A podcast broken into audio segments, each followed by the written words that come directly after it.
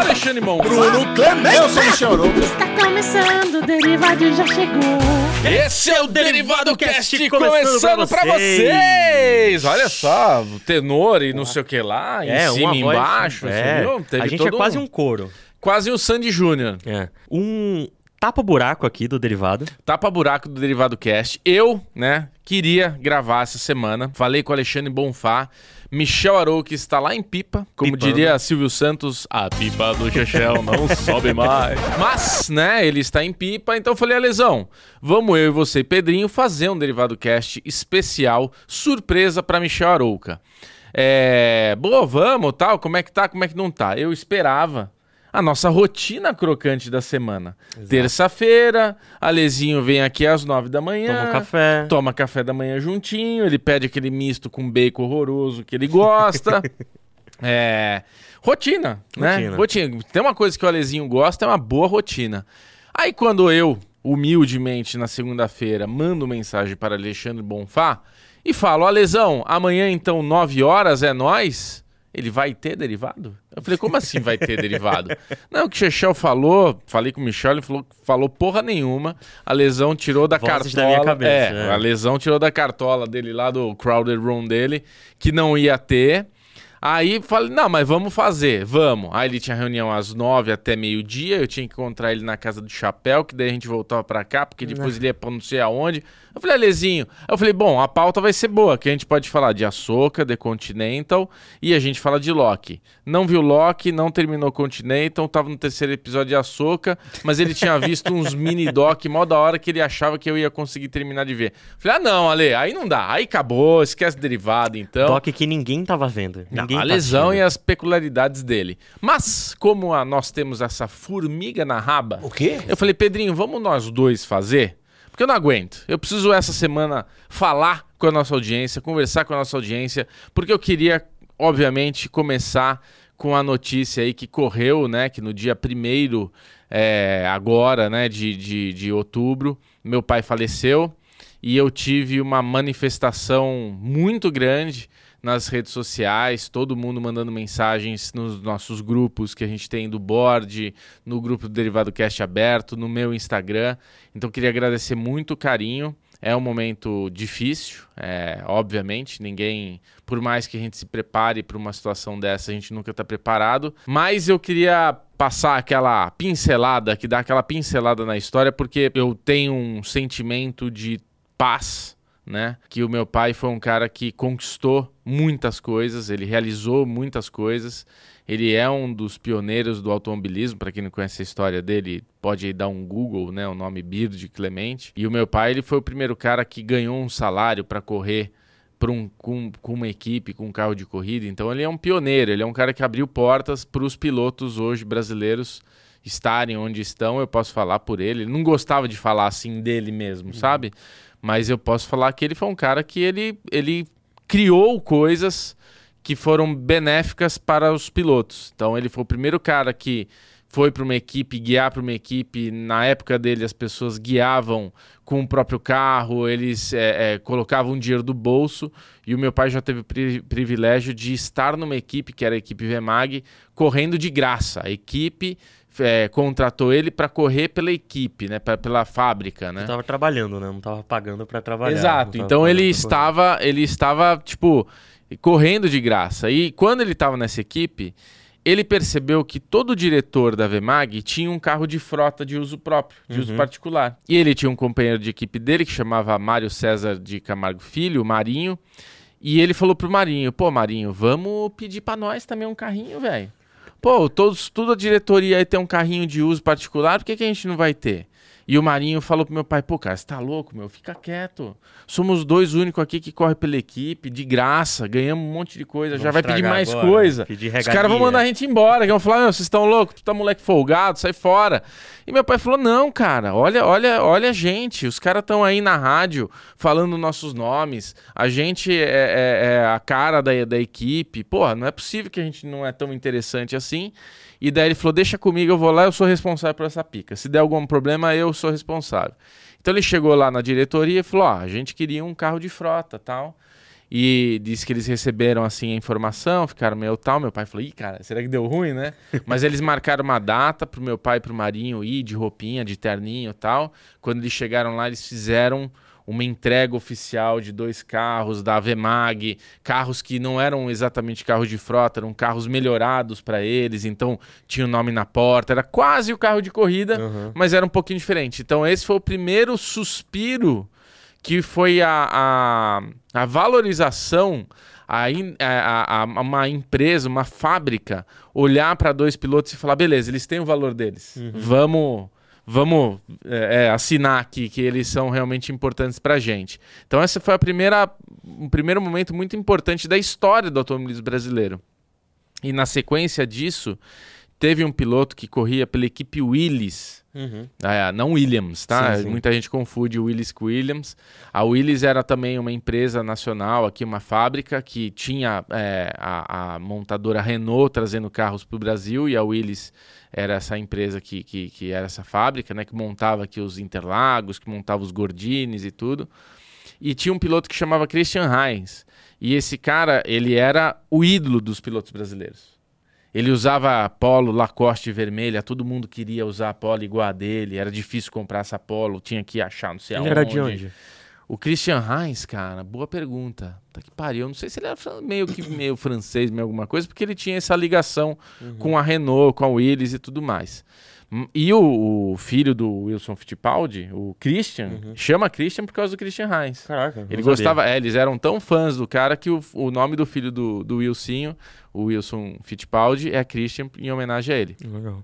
E esse piloto morre numa corrida em Le Mans. Ele, ele foi correr na Europa, bateu o carro e se acidentou e morreu. Quando ele morre, tinha um chefe de equipe que chamava Greco, que foi. Ele tinha que colocar alguém para sentar no banco do Christian. Putz, agora a gente precisa contratar um piloto para vir aqui correr pra gente. E eles pensaram no meu pai. O meu pai estava em casa, parece que o Greco foi lá, bateu na porta dele. Meu pai abriu, ô Greco, tudo bom? Tal, pô, você viu o Christian tal? Foi uma notícia muito impactante é, para os pilotos e tudo, foi né, abrupto, né? Tipo, eles perdiam muitos amigos naquela época. É, e... não, na época era muito comum ainda, né? Era outro esquema, né? Era outro esquema. Era, era gladiadores, né? É, Hoje. Hoje é tudo para segurança, antigamente eram gladiadores. Meu pai teve corrida que ele terminou encharcado de gasolina. Se caísse uma faísca no cara, o cara virava o homem fogo. E daí, cara, é, quando o Greco bateu na porta dele, ele falou: Bird, eu vim aqui te contratar para correr para Will, pra Willis. Meu pai, que, que, mas que você tá falando? Greco? Você tá louco? O Greco era um cara assim, sabe, aquele politicão, um cara meio que juntava as peças, fazia acontecer, um cara bem bonagente e tal. Ele falou: Não, cara, vim aqui te contratar. Mas que contratar? Eu corro pela Vemag, pô. Eu sou dos caras lá, tô com os caras. Porra, meu pai era, né, super é, é, prestigiado por correr na Vemag e tudo. Não, cara, vim te contratar. Você é um cara profissional. Você pode sair de uma equipe para outra. Eu tô aqui vindo te fazer uma proposta melhor. Ele, não, mas peraí, profissional. Profissional ganha dinheiro. Aí o, o Greco virou pro meu pai e falou: Ah, é? Então tá, quanto você quer ganhar? Aí ele olhou pra cima e falou: Porra, o cara tá de sacanagem. Jogar lá em cima, né? É, o cara tá de sacanagem. Ele ficou meio assim, ele falou, puta, te pensar, meu, o que que eu cobro? Aí ele pensou um número lá que valia, tipo, o valor de um carro. Eu, eu lembro que ele me falou isso. Aí o Greco virou pra ele e falou, tá bom. Aceitou assim, tipo, pau. Ele falou, não, não é possível, cara. Aí ele me fala, ele me falava que ele só acreditou que tudo aquilo era verdade, que no fim da conversa, o Greco pegou a chave do, do Alpine do Christian, Uhum. que o, o Christian tinha esse Interlagos, esse Alpine, que era um prateado assim, bonito, tudo, e falou: Ó, o carro do Christian tá aí, você vai ficar com a chave dele e você vai usando esse carro por enquanto. Porque ele falou: Porra, na Vemag eu tenho um carro. Eu vou ter um carro aqui? Vai ter um carro aqui. Que carro que você quer? Ah, mas você vai ter que andar com um carro tal. Ele falou, pô, mas eu quero ter uma, uma berlinete, né? Quero ter um Interlagos. Não, tudo bem, a gente faz um negócio, você paga um preço simbólico, mas você vai ter que andar com um Gordini, sei lá que carro que ele tinha que andar lá, que era meio merda, assim, na época, comparado com o que ele andava na Vemag. Mas Não. era meio patrocínio, assim? da- Patrocínio, Ah, tá. tipo, ele tinha, ele ia ganhar tudo da equipe. E daí, cara, nesse movimento ele se torna o pri- primeiro cara a ganhar um salário pra correr numa equipe. Agora, você imagina, você numa época onde ninguém ganhava salário, de repente você substitui o grande ídolo É, de toda uma geração. De, de uma geração ali. Você vem substituir um piloto que estava numa equipe grande e, e, você chega nessa equipe ganhando salário. Como é que ele foi recebido pelos outros pilotos?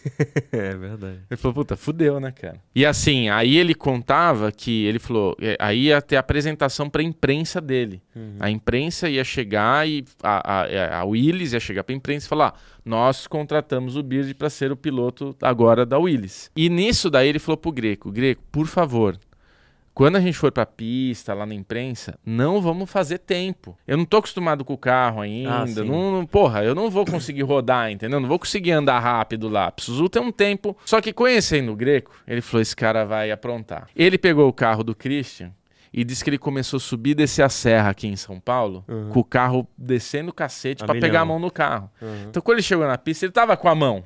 Mas não tava assim, mas tava. Eu já conhecia um pouco. E daí chegou na pista, o cara falou: Ó, baixa o tempo aí. não, cacete. Eu falei pra você não fazer isso e tal. E o Greco dava dessa. Zero preparado. Mas disse que ele chegou lá e baixou o tempo todo mundo, cara. Caraca, todo mundo, caralho, baixou o tempo do Christian, cara, na pista. Então, ele realmente, ele, é o que ele falava, ele tinha que todo dia matar um leão, sabe? Uhum. Todo dia era um desafio, porque, porra, imagina, na equipe você tinha o Christian Fittipaldi, você tinha um monte de piloto top, né? Então ele teve que provar o valor dele lá. E mereceu o salário. Mereceu, porra, se mereceu. Então, é, queria prestar essa homenagem então ao meu pai, né, que nos deixou aí. É, obviamente existe uma tristeza, existe um luto, mas é, eu posso ter esse sentimento de um cara que nos deixou, a família estava com ele, ele estava com todo mundo que amava dele, ele perto dele. Houve uma manifestação muito grande na internet é, de comoção, de homenagens.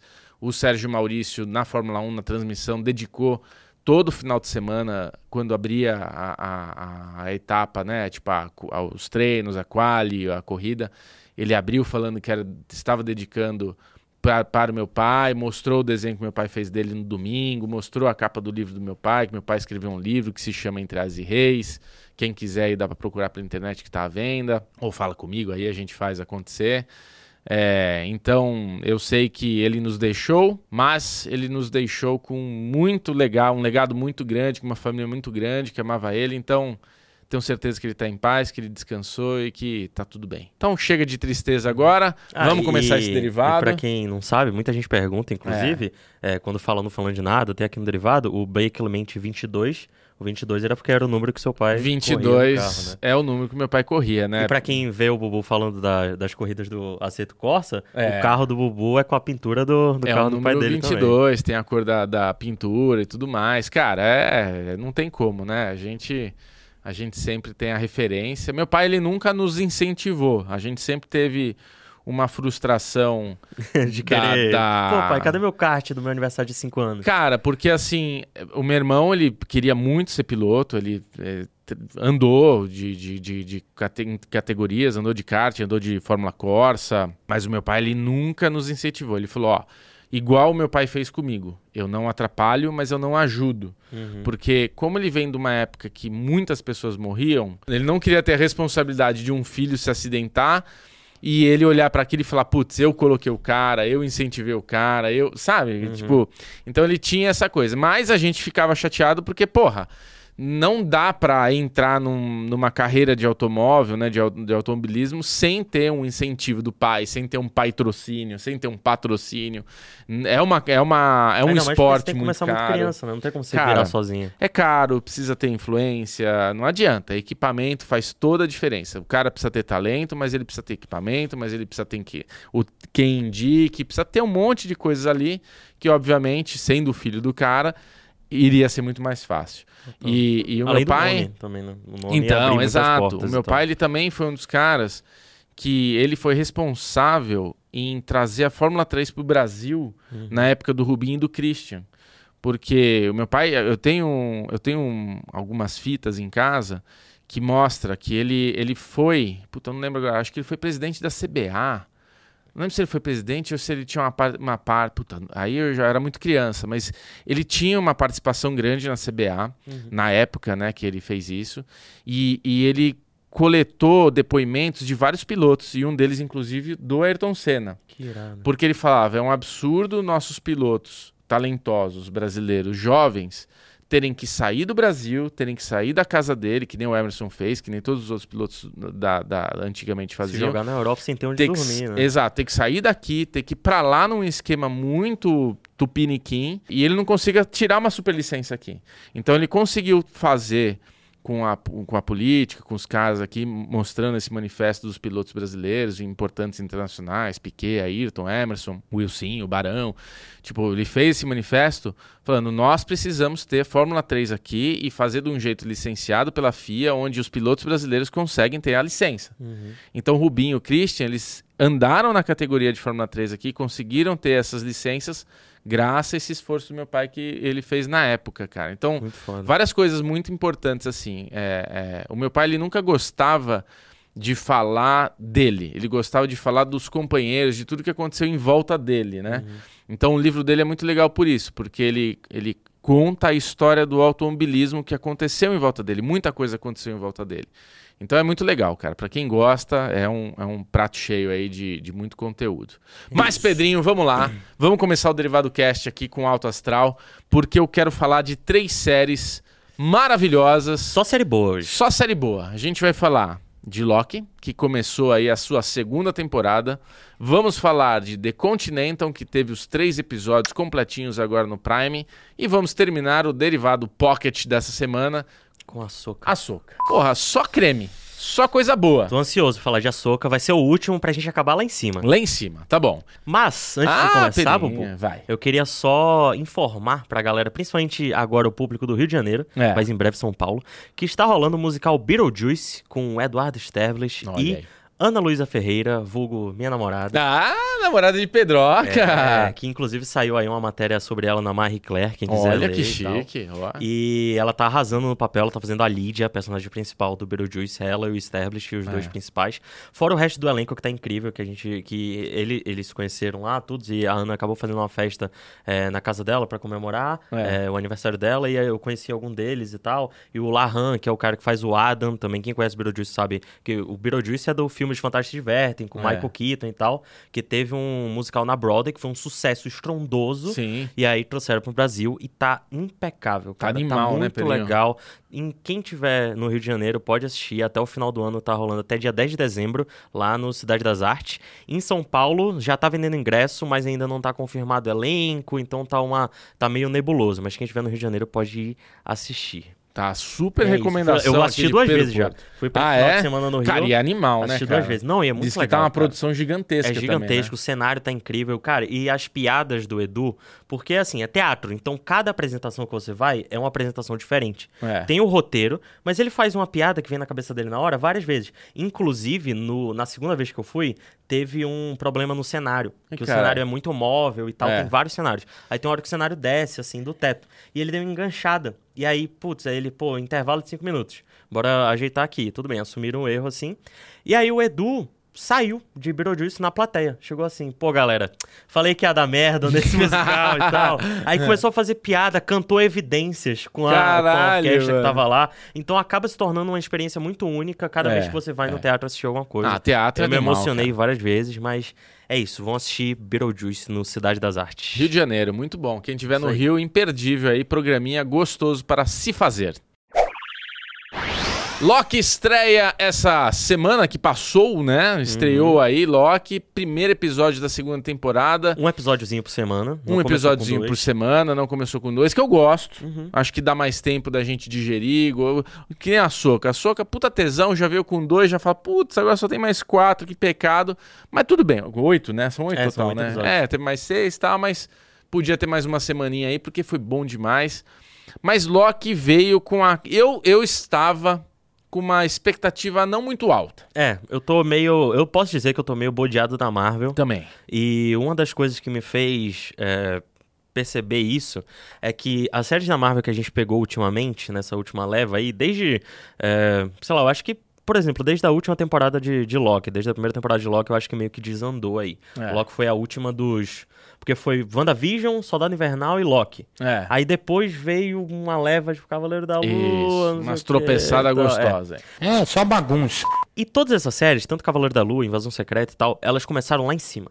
Tipo, começou já o primeiro episódio, caraca, que Porra, legal. invasão secreta até e metade, E meu ela Deus. vai decaindo, decaindo, decaindo. E Loki começou, eu achei meio murcho, Leve. leve. É. Porque eu achei muito engraçado, o episódio inteiro eu achei Sim. muito engraçado. Muito graças ao Owen Wilson, que eu sou muito fã do Owen É, ele é Wilson. ótimo, cara. E do Kei-Hu Kwan, que foi redescoberto por Hollywood, né? Porra. O Short Round. É. Pô, o cara agora tá vivendo a vida. Exato. Eu acho que a série ter começado desse jeito talvez seja uma coisa boa da gente ter aquela, aquele sentimento de que ela vai crescer. Então, por exemplo, ela Tá. começou mais murcha, talvez ela vá. O, o Loki me dá uma, uma sensação de série épica. Eu não sei se é pela música, que eu acho. A, a trilha A sonora trilha de Loki sonora eu acho Loki é impecável, é. linda. E me deu essa sensação de que vai vir mais coisa. E o episódio em si me deu muitas não me deu me deu muitas dúvidas do que aconteceu em relação ao episódio Tá. porque a gente termina a primeira temporada ah é, spoilers pra quem não sabe spoilers a gente termina a primeira temporada com o Loki voltando pra, te, pra TVA lá Isso. e pô o Owen Wilson não conhece ele Aí a gente fala, opa, peraí, que, que timeline é essa que ele caiu? E outra, como teve aquela. espalhou, né, as É. timelines lá, aí a gente acha, puta, ele tá em outra realidade. Estilo Homem-Aranha lá, que tem a realidade do Tom Maguire, do Andrew Garfield, do Tom Holland e tal. Só que, Só que ele voltou no tempo. só que na TVA, é isso que era a dúvida da primeira temporada. A TVA, teoricamente, ela não faz parte dessa Ela é ramificação. além da realidade, né? Ela não tem variante. Não, não tem variante do Wilson. E daí a gente tem essa, essa coisa que entendemos. Na verdade, ele não está numa outra dimensão da TVA. Ele está numa linha do tempo, num momento diferente de ano ali, de, de, de, de tempo da TVA. Aí você fala, ah, faz sentido. E eu gostei muito mais. É, Gostei muito mais. muito mais do que tá em outra realidade. E o que me fez é, ficar muito feliz foi uma cena muito, muito é, pequena do episódio, que é quando o Loki ele tá lá desaparecendo e aparecendo, né? É. Aí ele aparece no passado e ele derruba aquela TV na, na- na- no, no escritório lá Isso, da TVA e fica um o craquelado no chão. É. Zoou o chão e tal. E até aí nada, mas quando ele volta pro tempo presente, que o cara lá já conhece ele, já É. sabe logo o que você tá fazendo aqui, aí ele olha pra rachadura e fala: Porra. Há quanto tempo tem essa rachadura aqui? Aí ele, desde que eu me, Me lembro, lembre. essa É. parada tá aqui. Então a gente já fica, caraca, eles não lembram exatamente do que aconteceu no passado. Al- É. Rolou algum apagão de memória geral. É. Porque o Owen Wilson viu o Loki no passado e o Owen Wilson do nosso presente ali É. é, não se lembra de já ter visto o Loki na TVA antes. Isso. E toda a TVA tava com o Kang estampado. Tava com a estátua do Kang, tava com aquelas cabeças do Kang no escritório e tal. É. E ninguém sabia de nada, até o Loki ir lá e revelar com Que o, tava ali por trás, tinha o, o Kang bastão. ali. É. Então a gente sabe que rolou um Homens de Preto ali. Rolou um MIB, todo mundo, menos o, o Obi, o É, Kei Kwan. o Porque Kwan. o Loki volta no passado, fica dando informação pra ele. E ele lembra. E ele lembra. É. Então ele tá ali no, no- Ele tá tão isolado, Tá trabalhando numa salinha lá que ninguém nem lembra que ele existe. É, não, e ele, e ele fala, né? Eu não saio daqui há não sei quanto tempo, 400 anos, um É. negócio assim e tal. Tô trabalhando. Ele fala, ah, por que, que eu vou parar de trabalhar se enquanto eu tenho tempo eu posso ficar Exato. resolvendo mais coisas, sabe? É. Eu achei muito legal essa, essa, essa premissa de o Loki ficar indo pro passado, pro presente, passado, presente. No final ele ir pro futuro foi uma coisa que me bodeou um pouco, mas a gente vai falar um pouco mais pra frente do episódio, quando chegar Tá. ali no final. É, eu, eu percebi que a gente vem numa segunda temporada que a gente vai trabalhar um- uma contextualização completamente diferente do que a gente teve na primeira. Que a primeira a gente estava descobrindo essa coisa das linhas, da TVA, dos variantes, É, das variantes. né? E nessa segunda temporada, Ah, e no final da primeira a gente descobre que sim, todo mundo que tá no TVA tem uma variante, só que É. eles não sabem. É Isso. escondido deles. É. Mas na segunda temporada, parece que a variante não é o tema. O tema vai ser essa coisa de trabalhar ali o que está acontecendo dentro da TVA. Eu gostaria de entender durante essa temporada como é que eles vão trabalhar o Kang, né? Uhum. Porque o Kang a gente teve ali aquele filme desastroso do Homem-Formiga, que desvalorizou completamente a figura, né? E trouxe só a, a problemática de vários Kangs se conhecem e tem todo aquele mundo dos Aquele Kangs, conselho, né? né, é, Kang, aquele, aquela coisa meio, meio Rick and Morty, né? Tipo É. a, a cidadel A dos cidadela dos Kangs Kang. ali. Então eu tenho na- na- a minha dúvida é essa: o que que, o que, que teremos como foco da segunda temporada. Não ficou claro pra mim, né? Não ficou claro pra mim, cara. E tanto que é, aparece ali no final, a gente é apresentado aquela, aquele board da TVA ali, É. que tem a, a Militar Zona, que é a única que tá com roupa de militar, Sim, né? Ela tem é. as medalhas e É. tal, cabelo preso. E é, e é a atriz que faz a. Em Game of Thrones, ela faz a irmã da esposa do Ned, aquela que fica Caraca. naquele lugar altão, Sei. que tem um filho que ainda mama no peito dela e tal, depois de velho. Nossa! É essa mulher. Que é um ator brasileiro, É, né? que é um ator brasileiro Isso. e tal. Essa mulher, ela já, ela só faz papel bizarro. Ela fez a Sinistro. bruxa também, ela é, É. sinistra, então. A gente viu ali que ela também tem uma relação meio estranha com aquele outro Tem, soldado, soldado lá. de- é dela, é é. meio paterna- maternal, né? É, meio ali. esquisito isso. Meio esquisito. E ela é muito militar, do tipo, o Loki vai lá, é, é, mete o, o bastão temporal na parede, abre a parede, ele explica tudo que tá acontecendo e tal, e ela meio que.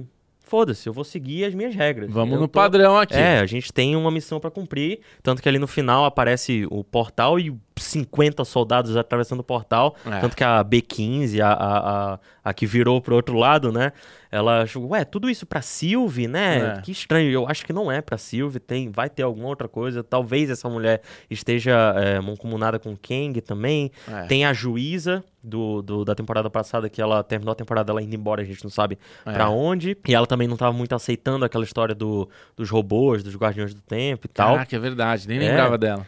E o que me deixou um pouco meio sem reação é aquela parte que o Loki vai pro futuro. Achei legal toda o- o- a dinâmica do Owen Wilson tá fazendo uma parada e o Loki tem que resolver alguma coisa ali pra poder eh, funcionar tudo. Aquela dinâmica eu gostei muito. Ainda mais porque, puta, o Short Round lá fala: Ah, você tem uma hora pra fazer um negócio. Aí explode o negócio ali. Você tem cinco minutos. esse, esse tempo corrido eu acho da hora. Mas eu achei. Foi a partir dali que desandou pra mim que eu não entendi direito.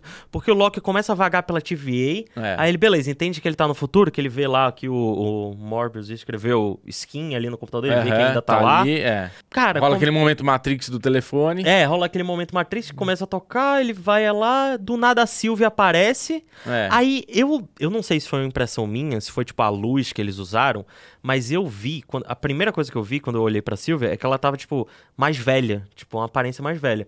Mas eu acho que deve ter sido a luz e tal. Mas também não vou ignorar de que talvez pode ser que ela esteja Cara, envelhecida e Não, tal. eu acho que você tem razão, porque você viu a cena pós-crédito. Vi, vi. Tá. Que ela tá lá em 1982. A cena pós-crédito dá a entender que, beleza, eu quero viver uma vida. Aham. Então ela tá mais velha na- no futuro da TVA e faz sentido que, tipo, pode ser que ela viveu aí seus 40 anos, É. né? Tipo, 20 anos, 30 anos, 15 anos, uma vida normal, uma vida ali no negócio e depois E ela. voltou pra lá. Exato, É. então ela tá mais velha, faz sentido. E aí, o principal mistério que esse primeiro episódio mostra pra gente é que alguém mandou o Loki de volta. Alguém jogou o bastão temporal nele ali. É. Que ele tava assim, tava procurando um, e quando ele vê a Sylvie, fica chocado, o telefone tocando, alguém chega por trás dele e. E Flau, e flau. que mandou ele para que tinha que mandar ele pra trás. Mas aí a gente não sabe quem foi. Se foi ele mesmo. Então, pode ter sido ele mesmo, pode ter sido o Morbius, mais, o Morbius mais velho. Também. Morbius, Morbius, Morbius Aí é o o mistério dessa É. primeira temporada, dessa segunda temporada, né? É isso, eu gostei do primeiro É. episódio. A cena pós-crédito eu achei muito legal, lá o. McDonald's e tal. E pri- principalmente falando do- da parte do McDonald's, eu queria exaltar a, a fotografia dessa série, que É. tá, puta, desde a primeira, desde a primeira temporada. É. Loki é Loki é a série mais linda da, da Marvel, pra É. mim. É a mais bem feita. Eles têm todos os cenários, todos não, mas a maioria dos cenários é construído mesmo, Sim. é físico. O McDonald's é construído. Caralho. Boa parte da TVA é construída e tal. E isso faz diferença demais, assim. É. Do que você vê uma tela verde que é chapada ou muito, ou muito desfocada pra não aparecer direito o que tá acontecendo e tal. Faz total diferença, ainda mais pra uma série de TV que tem Sim. um orçamento mais baixo. E a montagem do episódio, uma parte específica que me chamou muita atenção é a parte que o Loki e o Morbius estão conversando com o Kei Kwan em tempos diferentes. Tá. Porque eles usam o mesmo enquadramento pros Aham, dois, aham. tanto pro Morbius quanto pro Kei Kwan, e a conversa vai indo de um pro outro. Tipo, o Loki responde Vai atualizando, passado, é. e aí quem responde é o Kei Kwan do futuro e tal, e Isso. vai atualizando. Eu achei muito De Volta ao Futuro, Doctor Who e tal. Então, essa é uma coisa que eu achei interessante desse episódio, como eles trouxeram algumas referências, porque você falou, né, muito Doctor Who, tal, essa cena. Realmente, essa cena Você vê que tem um trabalho ali técnico. Aí você tem essa história do telefone, que me lembrou muito Matrix. Sim. E essa do McDonald's, apesar de não ter nada a ver o que acontece, mas me lembrou muito um dia de fúria. Nossa, Quando o. Michael Douglas entra no McDonald's ali, ah, eu o que eu vou pedir e tal. Mas aí, né, o Michael Douglas tem aqui todo aquele Eu problemática quero de igual o da foto. quero o café da manhã, aí o café da manhã não tá servindo mais. Ali ela só chega e pede. Mas me lembrou isso, cara. Parece que essa- esse primeiro episódio teve. É, é, eu assino embaixo que você falou. Acho que Loki, apesar de eu não ter gostado muito da primeira temporada, em termos técnicos, Loki é muito foda, cara. Muito Sim. foda. Fotografia, todo o trabalho de trilha sonora, efeitos visuais, tudo. Teve alguma coisa no primeiro temporada que eu lembro que me, não me, me incomodou um pouco, mas no geral a série é muito bonita. E eu quero muito, toda a série da Marvel, eu quero muito acreditar que ela vai ser boa.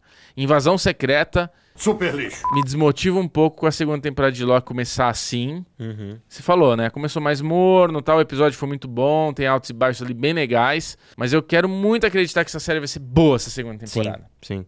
É isso, eu, Eu- sempre, sempre torço pra que seja bom É. no final. Eu, eu sei que eles têm um problema com o Kang. Porque o Kang é um personagem que ficou meio. Puta, o que, que a gente faz agora? Que o ator lá tá com aqueles É, tem um problemas. ator ainda. não resolveu O personagem ainda. em si, né? Tu falou do Homem-Formiga e tal, ele foi totalmente desmoralizado ali no Homem-Formiga. desmoralizado. E, é importante, né? No final do Homem-Formiga, o final do Homem-Formiga tem duas cenas pós-créditos. E uma delas é o Loki e o Morbius É. lá num teatro. E eles veem o Kang de não sei quando, 1920, alguma coisa Isso, com assim. aquela interpretação meio É, nada que ele com tá nada, meio né? Nikola Tesla ali, né? Isso, é. Mostrando uma... E com, com certeza é uma cena da, da série que eles É. só botaram ali como cena pós-crédito.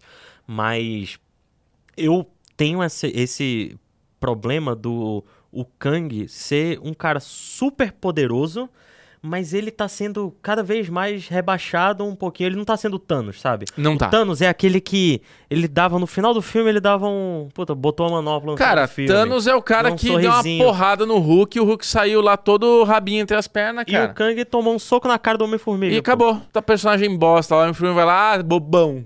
Aí perdeu a, a Então, briga. pra mim, o maior, o maior desafio de Loki vai ser ter esse respeito É. pelo Kang novamente, assim. Dito e feito. E a Sylvie, pra terminar aqui, eu acho que ela tá... Não quero que aconteça o que aconteceu de novo na primeira temporada, que é caçar a Sylvie pelo tempo. Uhum. Porque, porra, senão ia ser só repetir o que aconteceu na primeira temporada inteira, Acho que que foi não. legal ali, porque a gente tava conhecendo a Sylvie e tal.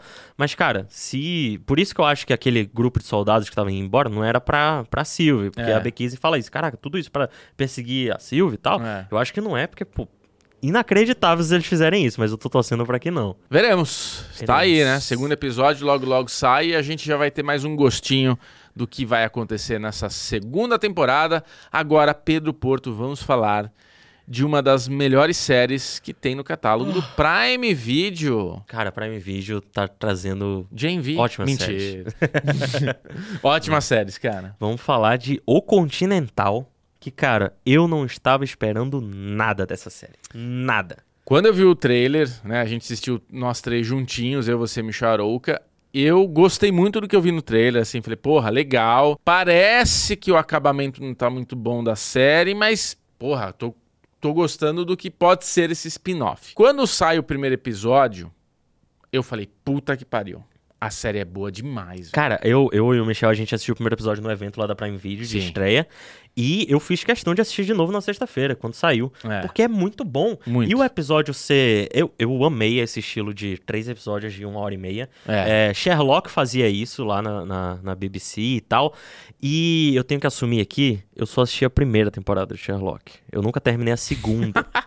porque eu achei. São três, né? São três Diz que a temporadas. terceira é uma bosta. São três temporadas e as três temporadas são isso. Três episódios de uma hora e meia, É. duas horas até Sherlock É. tem. E me cansou um pouco a segunda temporada de Sherlock ali. Eu, eu tava no meio, faltava um episódio. Aí eu falei, ah, semana que vem eu assisto e nunca assisti, sabe? É. Então foi meio isso que rolou. Mas Continental não aconteceu isso. Não. Eu amei todos os episódios. Pra mim foram três filmes. Foi uma trilogia. Trilogia, cara. Sensacional ali que eu, que eu adorei. E a Aline falou um pouco no Falando de Nada que ela acha que foi uma decisão meio tomada de última hora. Que ela vê no segundo episódio, principalmente, que tem muitas cenas que acabariam um um episódio corte certinho, e né? começaria outro e tal. É. Eu não senti isso enquanto assistia, É. ainda mais pela, pela trilha sonora da série. É uma parada à parte. É, É. incrível todas as músicas que eles escolheram e onde colocar as músicas Sim. e tal. E isso é muito mostrado no terceiro episódio, que nesse terceiro episódio só vai ter música cantada e tal uma hora de episódio, Sim. quando eles vão tomar o Continental lá. E eu, ia- eu ia falar isso. Pra mim, no segundo episódio, é onde é mais perceptível a, a- essas nuances da trilha. Como tudo Sim. é muito certinho. Como você vira o, o mood do, do, da- do episódio com também o mood da cena. Com, cara, tudo muito encaixado. Músicas anos 80. no- tipo, puta, que série Anos boa. 70. E cara, a anos 70, a É verdade. parte, inclusive, a parte mais legal que eu gostei das músicas é que, como era anos 70, É. é, a maioria das pessoas estava escutando rádio e não tinha tantas opções, então é muito provável que muitas pessoas estivessem escutando a mesma rádio. É. Então acontece muito isso da série, quando ele vai tran- tra- transitar de uma cena pra outra, tipo, tá rolando a cena dos caras desmontando o Mustang lá. É. Aí começa a tocar uma música. E aí vai pro, pra cena no, no carro do- dos traficantes de arma lá. Tá tocando E ele tá rádio. escutando a música no rádio e a música para quando ele vai lá e desliga. é. Isso é a parada mais legal que eu É achei, genial, que acontece em todos os episódios. Todos É os episódios. genial, cara. Fora a, a- no final que toca Barracuda. É. E é, é porque aí vai ser uma cena de ação e tal. É muito irado. Inclusive, um, um detalhe aí é que a maioria das músicas que, que tocaram no, no- nos episódios de Continental estão na, na setlist de Guitar Hero 3 do PS2. Caralho. Então, pra quem cresceu também jogando Guitar pelo Hero, pô, Porto. pô, se amarrou nas músicas, já conhecia, sabe? Animal, cara, animal. Cara, três episódios muito foda. É, acho que é o que você falou. Tem uma hora e meia, é muito longo, pelo que a gente tá normalmente acostumado a assistir de 30, 40 minutos, uma hora. Mas, cara, você não percebe essa uma hora e meia. Uhum. O último episódio, eu confesso que eu vi em duas etapas, mas porque, cara, eu tava muito cansado com tudo que aconteceu e tudo Uhum. mais, então eu demorei um pouco mais pra assistir. Mas eles não me cansaram, sabe? Não me Uhum. cansaram.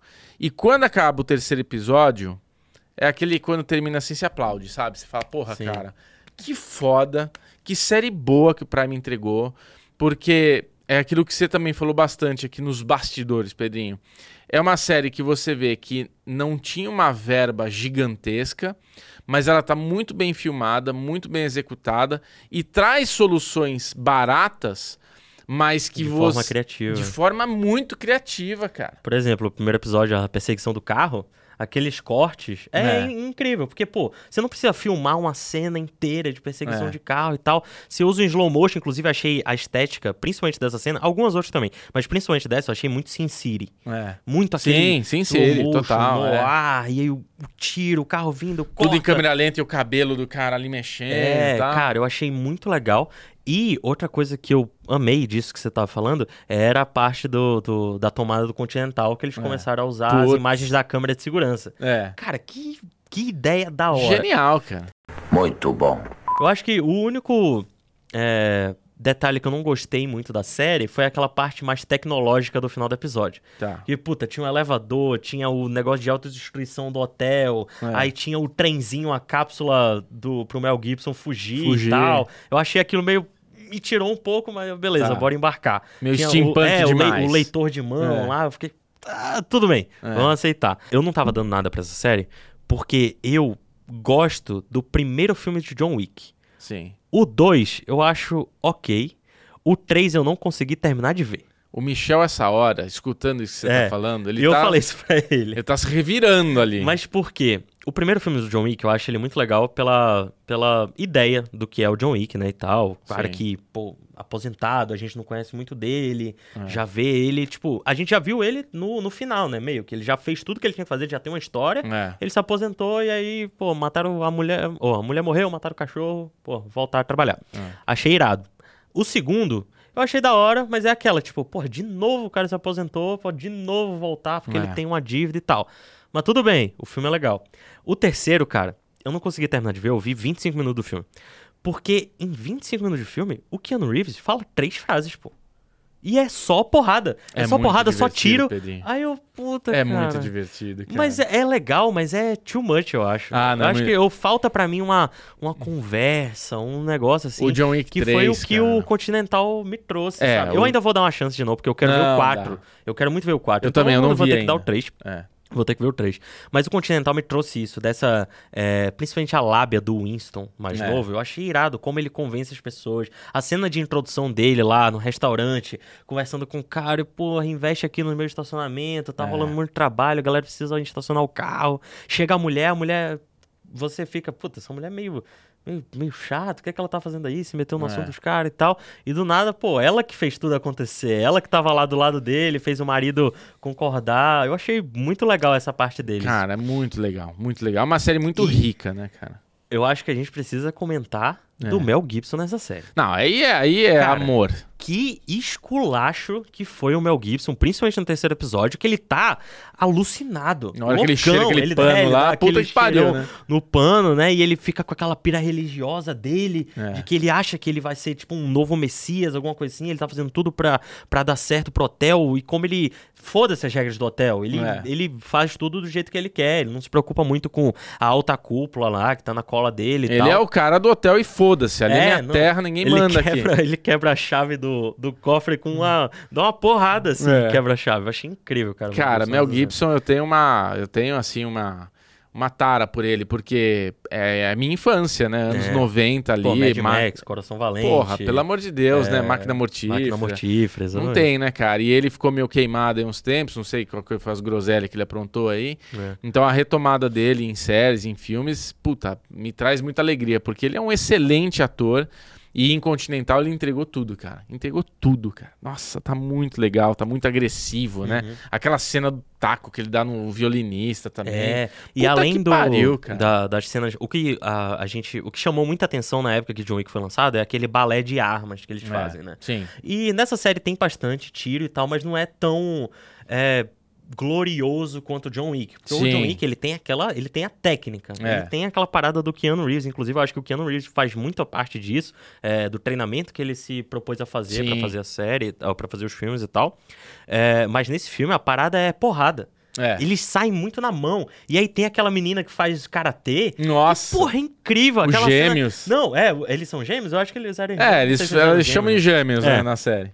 Ah, não, os gêmeos do mal. Os lutadores, é isso. Ah, os do mal. Não, eu tô falando do- dos os traficantes de arma Sim. que saem na porrada com o Ah, a Wonka menina lá que coa, luta com É, Fu lá, tal. Porra, É, ela é muito Fu, foda, né? cara. E aí ela puxa, o policial vai lá interrogar ela numa boa, vai tipo, ó, deixa eu falar um negócio com você. Ela já puxa o cara pra dentro, começa a bater Arregaça, dentro é. da cabine telefônica. Eu achei incrível Não, essa cena da cabine é ótima, cara. E logo depois a cena que tá ela e o irmão lutando contra o, o cabelinho, O né? cabelinho. O, o gêmeo do cabelinho lá. Que, Isso. cara, eu achei incrível essa parte de eles estarem lá com a vantagem. São dois contra um. É. Eles dão uma boa porrada, os dois sabem lutar. Mas o cara o lá cara é é, muito foda, pô. É, o cara é Ele treta. chega com um taco de sinuca, já mexe no peito do outro. Eu achei que aquele cara já ia morrer ali.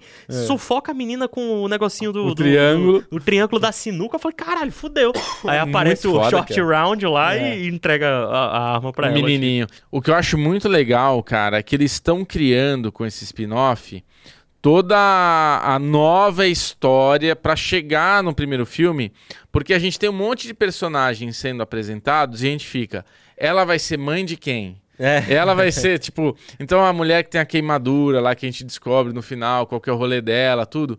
Eu não sei porque. Queimadura não, né? A cara dela é. Não, ela tem uma queimadura no ombro, Ah, né? tá, essa daí. Que quando ela entendi. tá fazendo sexo lá Não, com o sim, policial eu achava lá. Que era, é, que era a, Ah, não, a, máscara, juíza, é. não.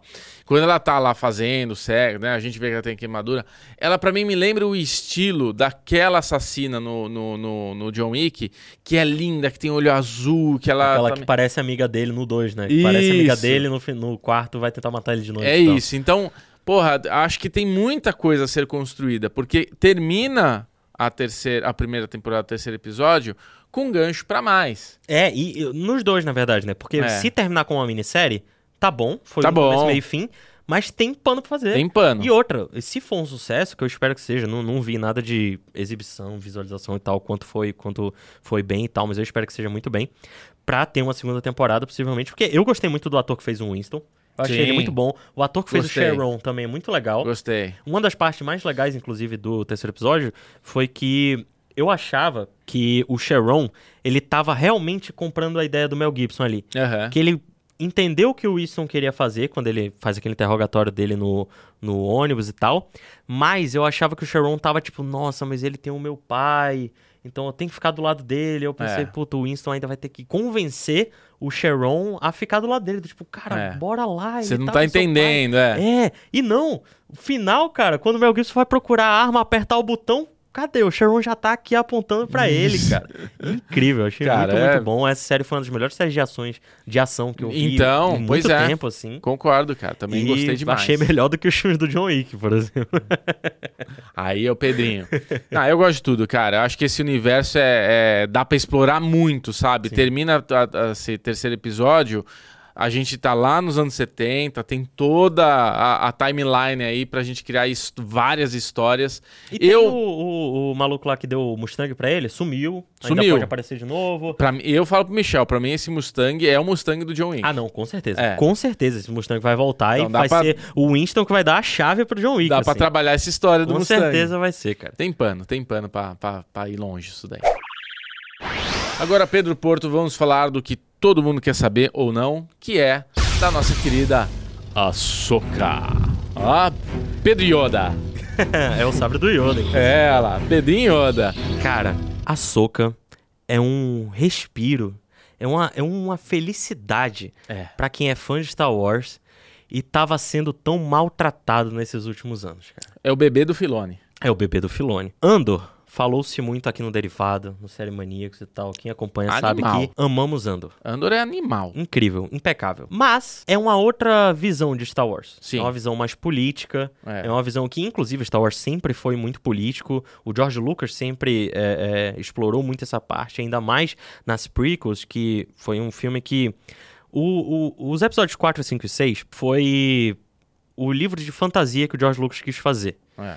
Quando ele decidiu fazer os episódios 1, 2 e 3 contando a história do Anakin, ele gostou muito de se, de, de, de se aprofundar na parte da política da, da, da história de Star Wars. Uhum. Tanto que a série Clone Wars, a parte política de Star Wars, principalmente em Clone Wars, ela é muito visada. Tanto que tem piada que a galera faz que é tipo, pô, eu tô vendo a TV Senado de Star Wars.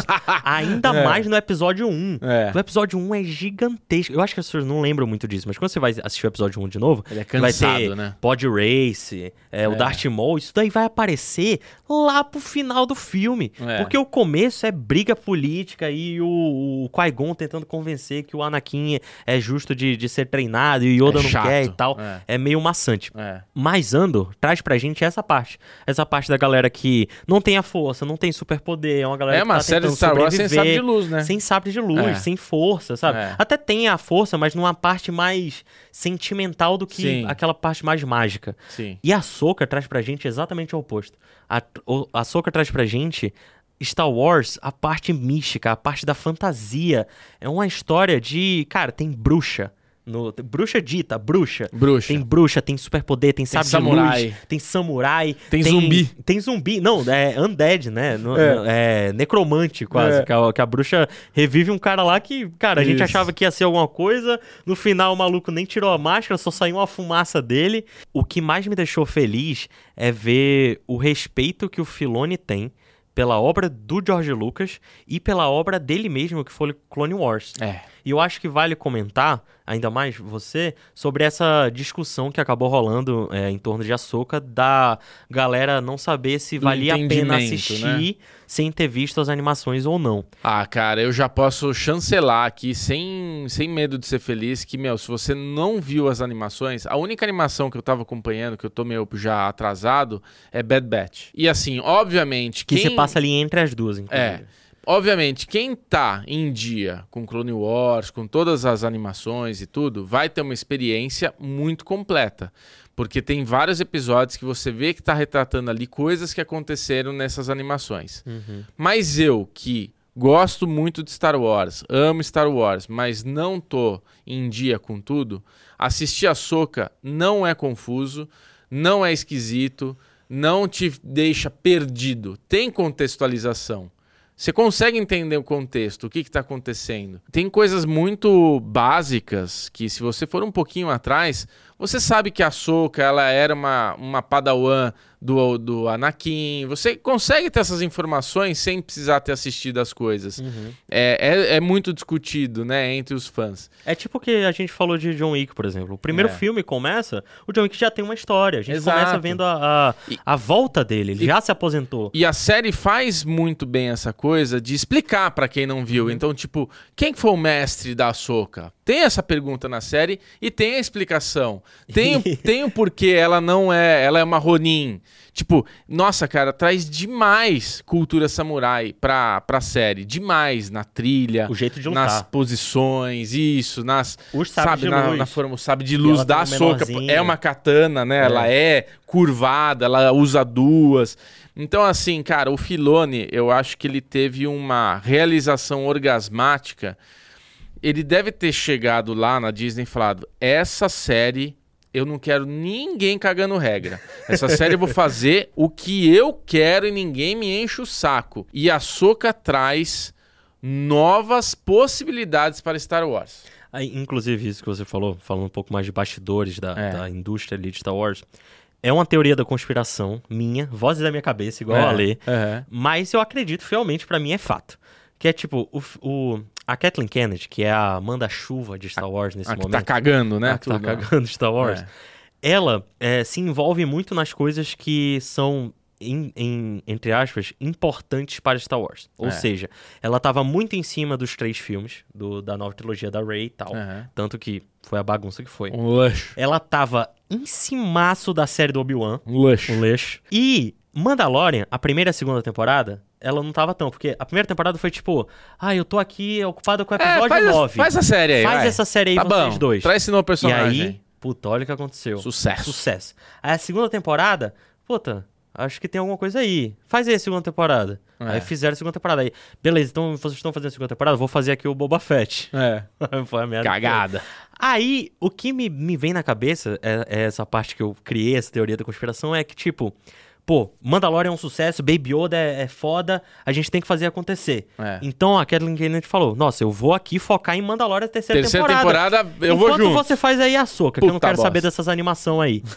então, cara, aconteceu o que aconteceu em- em- na terceira temporada de Mandalorian, que é a mais fraca de todas, indiscutivelmente é a mais fraca. É. E a Soca brilhou, tanto a Soca quanto o Andor e tal. E o Filone, ele ter esse esse amor pela personagem, porque foi uma personagem criada por ele. Sim. Tipo, ele e o George Lucas, obviamente, ele tava ali sempre aconselhando, mas quem tomou as decisões de tudo que acontecia em Clone Wars e tal foi o Filone. E mexer Então, no canon, ele né? conhece aquela personagem desde que ela era de fato uma criança. É. Tanto que a gente tem também o Tales of the Jedi, aquela minissérie que saiu contando um pouco da história. Sim. E a gente tem um episódio só da Soca pequenininha, crescendo e tal. Uma fofura. E no episódio 5, que tem os flashbacks, que a Soca morre, de fato, ela morre. Sim. E ela encontra o Anakin no, no, no mundo espiritual, no mundo da força ali e É. tal. E ele faz ela, ele, ela reviver tudo que aconteceu com ela. E, inclui uma curiosidade aqui, a atriz que faz a, a Soca novinha É. é a mesma que faz a, a, a Gamora no, no Guerra Infinita. Caralho! Que aparece ela novinha lá com Thanos. Aham. É ela, e é ela que faz a filha da, da menina da Barbie lá. A menina do mundo real. Olha, caralho. Então essa menina tá meio que. Tá em alta. Tá em alta aí. É. E, cara, aquelas cenas. É, é, o- é o que o Bubu falou. Ele não assistiu Clone Wars nem Rebels. Que foi muito legal de eu É. ver aquelas cenas. Eu assisti é, quatro, três temporadas completas de, de Clone Wars. Eu tô na quarta agora, indo pra, pra quinta e tal, até, até chegar na sétima. Ah, não, assisti quatro, quatro tô, tô chegando na quinta. E Rebels eu assisti, tipo, três episódios da primeira temporada. Eu gostei e tal, mas na época eu não tava muito. Não tinha, na época que eu comecei, não tinha Disney Plus, então eu tinha que assistir no canal. É. É, então, puta, não Bagunçado, tinha é. meio saco pra, pra ficar ligando e tal, nem pra baixar na época.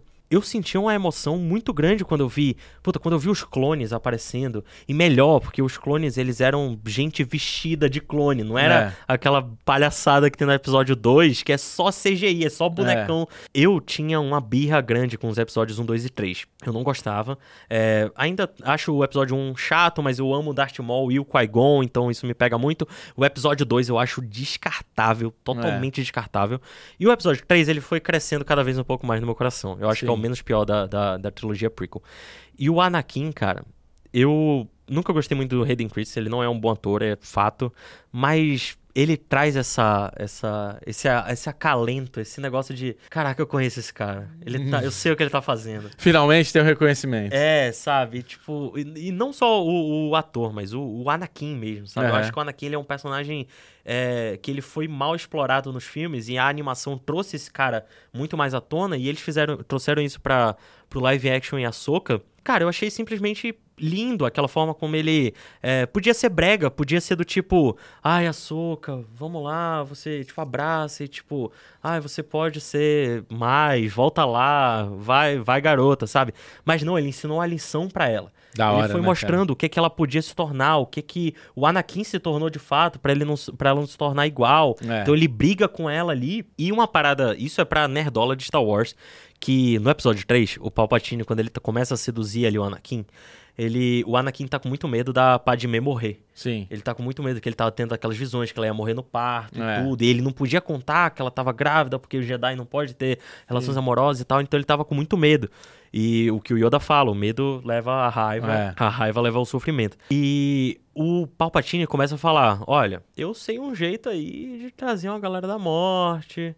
Você pode se tornar tão foda que você pode é, é, controlar esse esquema de vida e morte e tal, não precisa se preocupar. Então é nessa que ele vai começando a ser, ser seduzido Seduzido. pelo lado negro. É. Só que até então, a gente achava que era meio balela do Palpatine, de tipo, ah, tá falando aí só pra trazer o moleque pro lado dele. É. E no final a gente veio que o Anakin ele trouxe a Soca de volta dos mortos, de fato. Ele fez isso pra ela. É. Ele conseguiu é, fazer o que ele aprendeu. ele conseguiu aprender aquilo com o, o, o, o Palpatine e usou pra uma coisa totalmente oposta. Ele usou pra legal, trazer hein? a Soca pra ela ter uma segunda chance ali. Porque ela de fato, cara, ela de fato Ela tinha morrido, tava- ela tava lá, tava do outro lado. galera procurando ela no- com X-Wing e já tal. tinha atravessado. Até né? que vem o filho da Hera e do Kanan, que vem do, do Rebels também. O Kanan é. É. um Jedi, é quem treina o Ezra, que vai aparecer. É.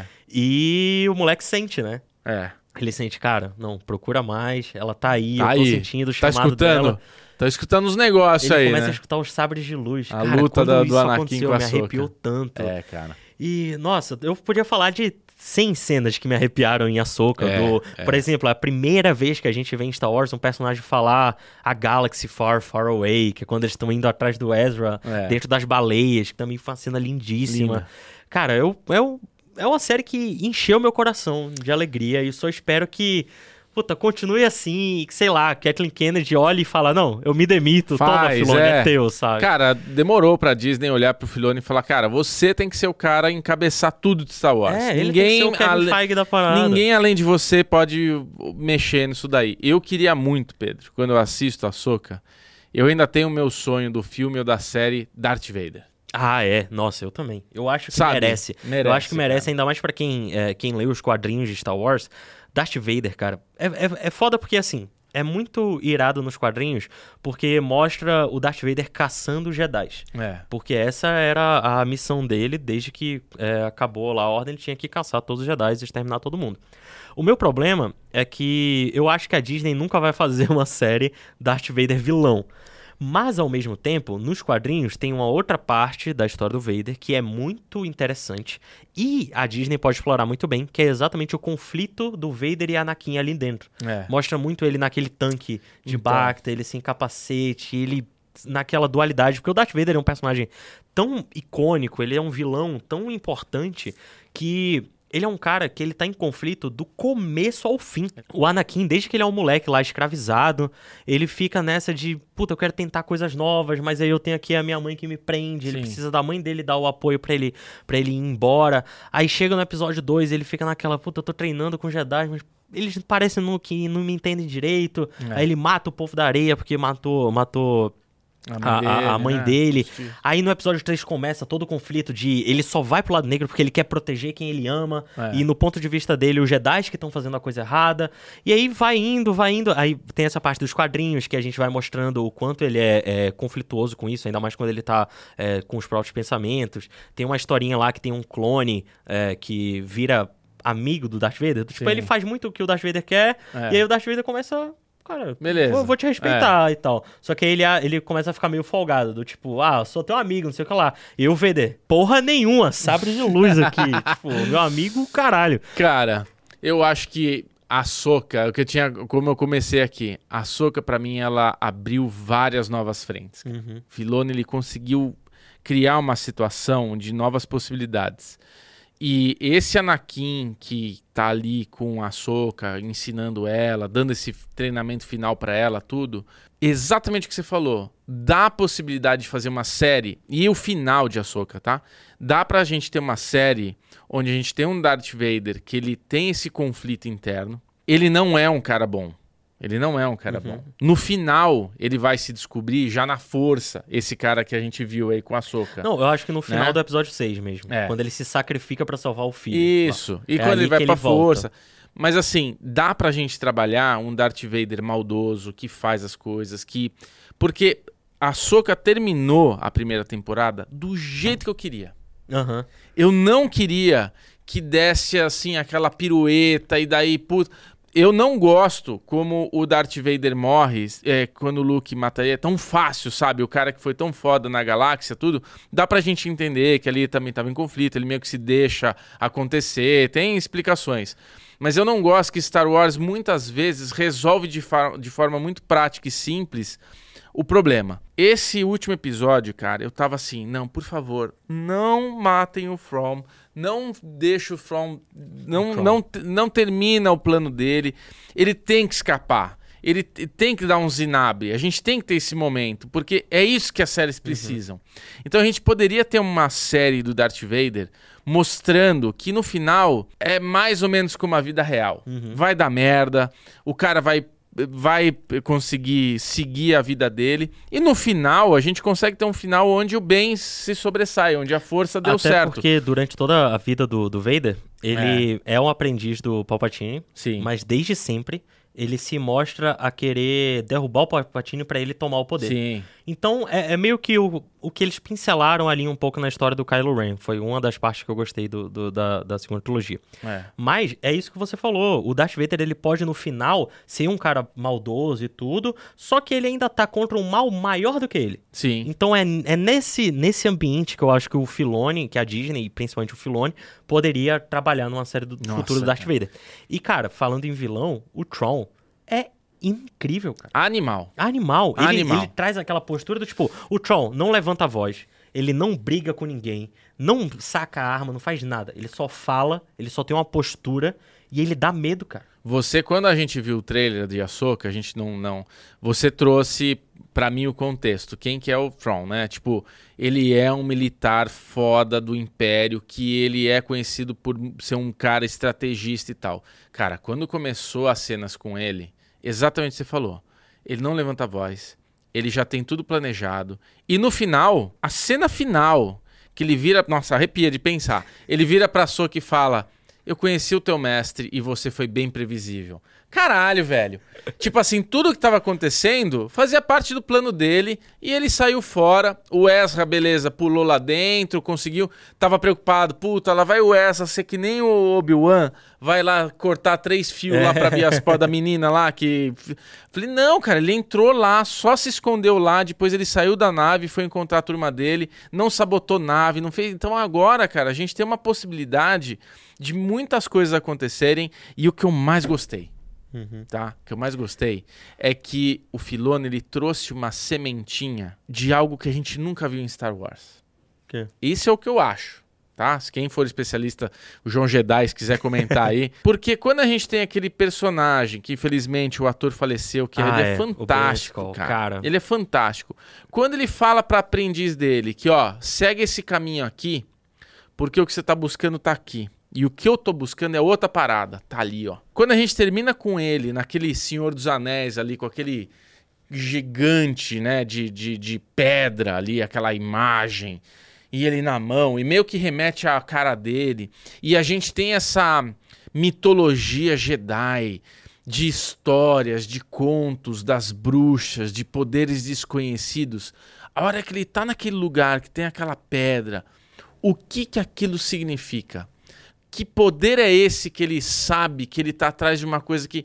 Então acho que a gente pode ter um novo vilão, uma nova parada que a gente nunca viu na vida. O Michel me falou, mas cara, o ator morreu, acabou. Velho, Darth Vader, bota um capacete nele, bota uma É. armadura nova. E assim, por mais que. é- é- é- é- existe toda uma discussão nessa, né? De recasting, quando um ator morre e tal. Aconteceu muito hoje, porque hoje, hoje em dia a gente tá muito mais próximo de Sim. atores. É. Que a gente tem muito mais contato, sabe de tudo que acontece na mesma hora do que acontece e tal. Mas antigamente, tipo, um ator morria, era uma fatalidade. Cara, tem que continuar a história, troca, Sim. troca o Troca o ator, ator sabe? e Acontece. Segue o jogo. Mas é. tem, que, tem que seguir. E eu acho que, por mais que a gente. Eu, eu adorei a atuação do, do, do Ray, Ray Stevenson. Que inclusive eu conheci esse cara fazendo o Sério? Justiceiro, cara. Ah, tá. Eu conheci ele só naquele filme do Justiceiro, que é, É. um. Ninguém Porra, gosta dos ele é dois filmes muito do bom, Justiceiro, mas eu, eu, eu gosto daquele segundo.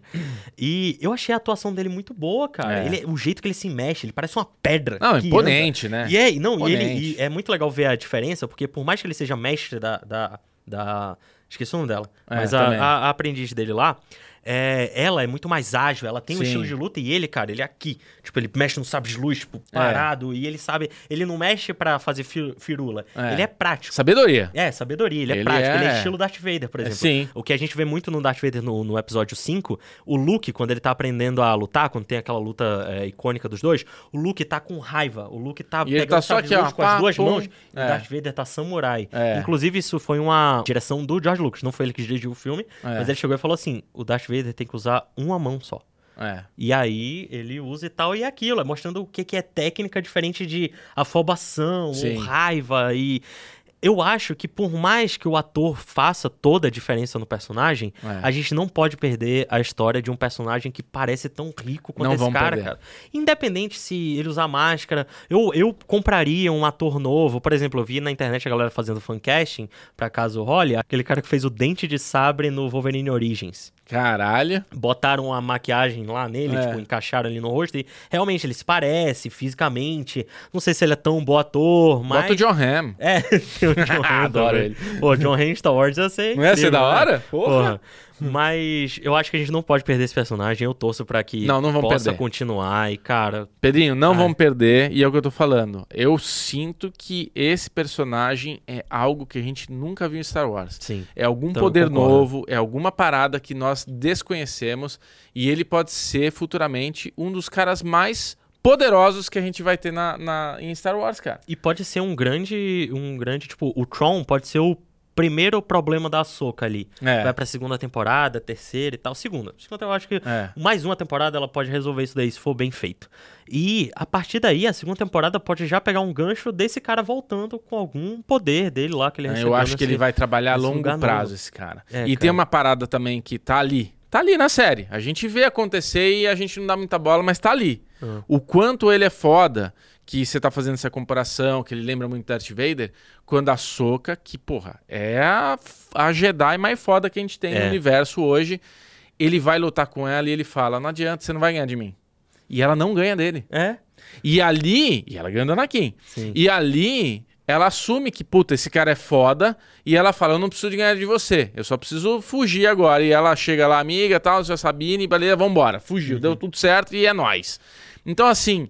Ela não é competente de bater de frente com esse cara. É, ela então ela já morreu pro cara. mais, é. Ela morre pra ele, praticamente. E na segunda batalha, Ele quebra o sabre de luz dela. ela quer, ele quebra o sabre de luz e fala: Você não vai conseguir. E ela fala: Eu não preciso. Deixa eu sair fora aqui, que meu objetivo não é te matar, é conseguir atrapalhar as coisas aí. Exato. Então, assim, a gente tem um personagem, cara. Escrevam aí. Eu acho que esse cara vai ser o cara mais importante, mais forte, mais. Não sei, cara. Porque eles falaram muito nessa série que é um, essa galáxia que eles foram eram contos antigos dos Jedi, poderes que, que eles desconheciam, lendas. É, e essas lendas história, estão aquela- se aquele tornando grupinho coisas- das bruxas ali também. Cara, tal. essas coisas estão se tornando realidades, né? Então o Filone tá começando a colocar coisas novas aí que a gente. Porra, olha Uhum. que delícia, cara. Olha que delícia. E pra finalizar, eu queria Vai. só comentar um pouquinho do ator que faz o Tron. Aham. Que ele é o irmão do Hannibal. É, Olha. eles são, são Ah, irmãos- É, do cara que faz o Hannibal. Caralho! Do é. Mikkelsen. Que inclusive tá em Star Wars também. Ele é o pai da menina do Rogue Sim, One. sim, é. É irmão dele. E ele é o mesmo cara que faz a voz do Tron no, no Rebels. Porra, legal. Então, tipo, a voz não mudou, quem conhecia fiel, e tal, já é. é muito bom. E eu acho legal a atuação dele do quanto o Tron, ele tem que ser imponente, Sim. por mais que ele esteja com medo. Porque quando. Eu acho que é no final do sétimo episódio ali. É. Do sétimo ou do quinto, por aí. Quando começa a aparecer o Anakin. Ele vai pegar uma ficha da Ahsoka. E aí ele vê assim, ele. Ah, Ahsoka, não sei o que lá. Aprendiz de. Anakin Skywalker. Ele dá uma. É, ele dá uma titubeada, né? É, Hum. e aí você vê as expressões dele quando ele tem que tomar várias decisões, só que ele dá uma. Cara, é muito sutil, ele dá umas leves gaguejadas assim, do tipo, puta, essa menina foi aprendiz do cara, porra, Mas vamos, aí- a gente tem que. Tem que Aí ir é o embora. valor, é o valor da direção, o valor do personagem, porque eles são é, fiéis ao que o cara é. Ele é um matemático, ele é um estrategista. Então, Aham. assim, ele sabe que ele tem um dos maiores desafios ali, que é bater de frente com o aprendiz do Anakin, mas ao mesmo tempo estratégia. Eu vou fazer tudo que eu posso fazer dentro das regras do que eu. Né? Então, Porque no ele tá final. querendo glória, ele tá querendo fazer o plano dele Tá que- acontecer. Então, no final, quando a gente tem aquela cena que eu falei que me arrepiou de falar aqui, que ele vira pra ela e fala: Você é uma boa discípula, você é discípula do cara e você foi previsível. Essa cena. Você é, valida, entendeu? Você fala, porra, ele ficou com medo, mas ele sabia o que ele tinha que fazer, ele fez e deu certo, então você fala, é isso. É isso. Olha que cara foda, olha que estratégia. Cara, pra mim, assim, a Soca. Andor, pra mim, estava sendo a melhor série de Star Wars do Disney Plus. Hoje a Soca Disparado, pra Disparado. mim. também. Disparado. disparado, cara. Muito bom. Do começo ao fim e terminou do jeito que eu queria, cara. Sem Nota palavras. pra açúcar? 10 de 10. 10 de 10 nota também. 100, nota 100. Uhum. Porra, não tem o que falar. E é isso. É isso, Pedrinho. É Temos? isso, temos. Valeu, mano. Valeu. Obrigado por vir aqui. E até uma próxima. completar esse podcast, porque eu não poderia faltar com vocês. E se você quiser fazer parte aqui dos membros, semana que vem devemos trazer aí os brindes, as, as cremosidades para ver quem que vai ser o Felizardo. Será que o Michel vai trazer algum presente de pipa pros membros? Michel é ruim de presente, Pedrinho. Michel não é um cara bom de dar presente. Vai Vamos ver. experiências. Quem sabe ele nos surpreende, né? Um beijo, galera. Até mais.